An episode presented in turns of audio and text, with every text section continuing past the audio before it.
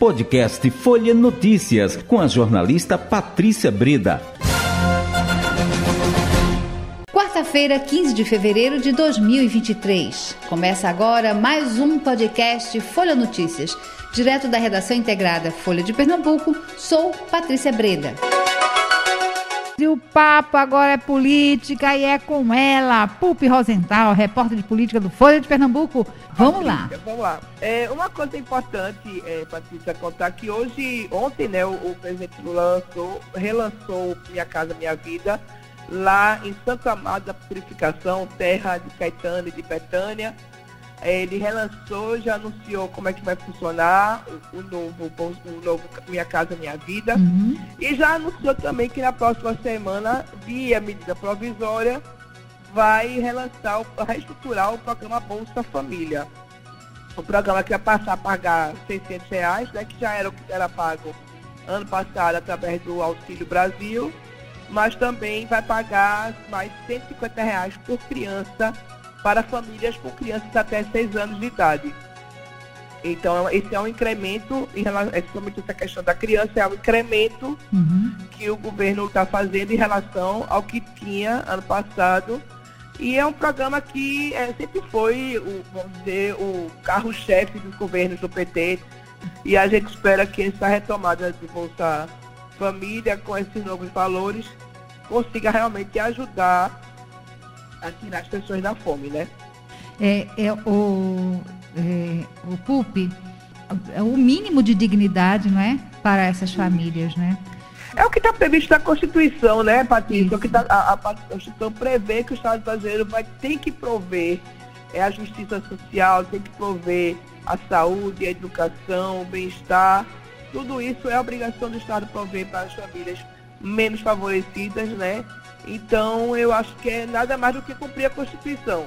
Nada mais do que o governo está fazendo é cumprir o seu papel constitucional de garantir que todo mundo tenha pelo menos o que comer três vezes ao dia. Nada não é nenhum favor, não, né? A gente lembra sempre que é o que está previsto lá na Constituição Isso. de 88, promulgada em 1988, quando você tinha uma situação é, do Brasil diferente, né? No Brasil saindo de uma ditadura com muitas diferenças sociais, muitas diferenças, mas não é muito diferente do que a gente vê hoje. Você está certíssima, corretíssima. Vamos, vamos seguindo? Vamos seguindo, Patrícia. Hoje a gente teve uma operação da Polícia Federal em alguns estados que ainda dentro daquela questão do garimpo ilegal. É uma investigação que começou em 2021 e se refere à venda de forma, quer dizer, uma venda, tentar legalizar uma venda do ouro extraído de forma ilegal. É, uma operação da PF que ocorreu nos estados do Pará, no, em, no Rio de Janeiro, no Distrito Federal, em Goiânia, é, Amazonas, São Paulo, é, Mato Grosso e Roraima. Então é uma operação que era, envolve uma quadrilha que emitia notas fiscais falsas sobre venda de, de ouro ilegal. Isso. Na verdade, é um, um, ouro que era extraído de forma ilegal nas terras, muitas vezes até nas terras indígenas, como a gente sabe que acontecia nas terras indígenas em Anomami. Uhum. E esses garimpeiros ilegais que agora estão sendo retirados da, lá de Roraima, lá da terra indígena em Anomami, é, eles faziam toda uma articulação, toda uma, uma lavagem desse dinheiro, na verdade, e foram três é, mandados de prisão, 27 de busca e apreensão e já foi feito o bloqueio de bens no valor de 2 bilhões de reais, que é o que se estima que eles deixaram de arrecadar, deixaram de pagar ao Estado brasileiro, não só à União, mas também ao Estado, aos seus estados e tal. Então foi 2 bilhões de reais, Patrícia, o que veio a 13 toneladas de ouro extraído ilegalmente. Assim, as notas fiscais emitidas no final chega a ser mais ou menos de 4 bilhões. Bilhões, isso. 4 bilhões que foram emitidos em notas fiscais ilegais para lavar a venda de um ouro ah, é, é, extraído também ilegalmente né, no país. Ô Pupi, e assim, e além de toda essa é, é, essa ação né, de, de desvio de, de, de, de, verbas, de receitas. De, a, a, gente também, se a gente vai é, colocar aí nessa conta aí o que foi feito é, contra o meio ambiente, né? Isso aí estava num prejuízo financeiro, um prejuízo ambiental, o prejuízo humanitário, ele não tem valor, nunca mais, a gente sempre fala isso, né, Patrícia? Nunca vai ter se dar valor algo que se perde é uma vida. Uma vida não se dá, não, dá, não tem valor, não se dá valor a uma vida.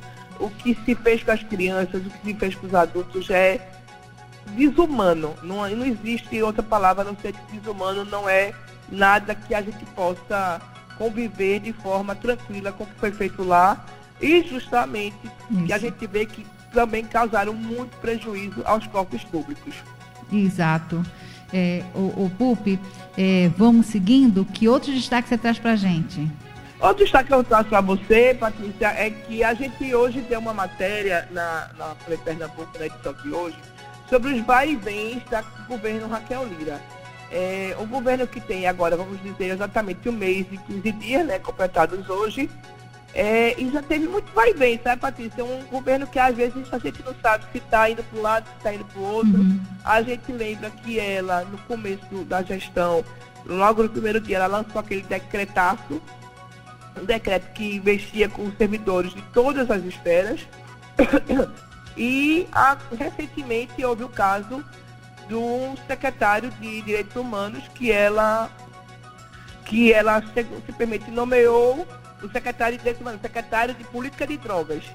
É Rafael West, que foi é o psicólogo é, que foi nomeado para trabalhar na questão da política de drogas uhum. e pouco tempo depois foi exonerado porque simplesmente é, houve uma pressão uhum. da bancada evangélica para que ele fosse retirado é, da, de cena uhum. porque não, não vamos dizer que ele não podia naquele momento não correspondia às expectativas da bancada evangélica, porque tinha um plano é, na área de, de tratamento das pessoas com dependência química que não combinava com o que queriam essas bancadas evangélicas que têm um trabalho, a gente sabe, alguns, alguns centros de atendimento é, às pessoas dependentes, né, que a gente chama de comunidades, e esse, ele foi, acabou sendo, sendo nomeado e depois exonerado. Também foi nomeado, cinco dias depois foi exonerado, o ex-secretário de Belo Jardim, que também tem o nome de João Lira, igual o pai da governadora, também foi nomeado para a Secretaria de Educação e foi exonerado cinco dias depois e sem nenhuma explicação e ele mesmo não quer explicar o que foi, que aconteceu, o que o motivou a sua exoneração. E a gente recebe também, Patrícia, algumas denúncias, né? Pessoas que trabalharam o primeiro mês, por exemplo, eu tenho conhecimento de um ex-assessor da governadora Raquel Lira, que foi nomeado, ex-assessor da época que era prefeita de Caruaru, que foi nomeado para um órgão e nunca foi nomeado não, foi chamado para trabalhar no órgão, passou o mês de janeiro todinho trabalhando, não foi nomeado e acabou sendo informado que não ia continuar na equipe sem ter recebido nenhum tostão trabalhando de graça durante todo esse tempo. Também eu soube que na Secretaria de Turismo do Estado há muita gente que não foi, é, que não foi nomeada e que está trabalhando agora na organização do Carnaval é, de uma forma completamente sem recursos, sem pagamento, de forma voluntária, vamos dizer, um voluntariado forçado. E a gente sabe também que teve o caso do Bolsa Família, do SPC do Bolsa Família, que não foi informado a data de pagamento, a questão de alguns professores que, algumas escolas que estão sem professores ou coordenadores. E a gente está acompanhando esse passo a passo esse primeiro mês de 15 dias da governadora Raquel Lira. No caso da governadora Raquel Lira, a gente houve uma reclamação de que ela não procurou o governo anterior para receber essas informações. Então a gente não sabe como é que foi esse processo internamente. Na verdade, a gente pode dizer quem é que está com a razão nesse, nessa história. Mas o fato é que as coisas não começaram muito bem e a gente espera que as coisas tomem, comecem a tomar o rumo da normalidade, né, Patrícia? O que está por trás desse, dos bastidores, aí a gente não pode afirmar, mas claro que ela precisa do apoio, ela precisa de, de ter uma, uma, um bom é, um relacionamento, não é? Não se governa sozinho, mas é preocupante, não é? Essa, ainda esses momentos assim de insegurança é o que passa para gente, pelo menos para mim, é uma insegurança, né?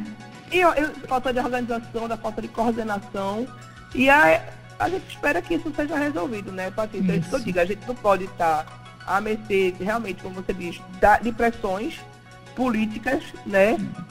Então, a gente precisa realmente ver qual foi o motivo, né? Não foi colocado até hoje qual foi o motivo da saída do Rafael Oeste, que é um psicólogo, né, com experiência na área, para ser foi substituído por um advogado que a gente não sabe realmente qual é a sua, o seu know-how nesse assunto.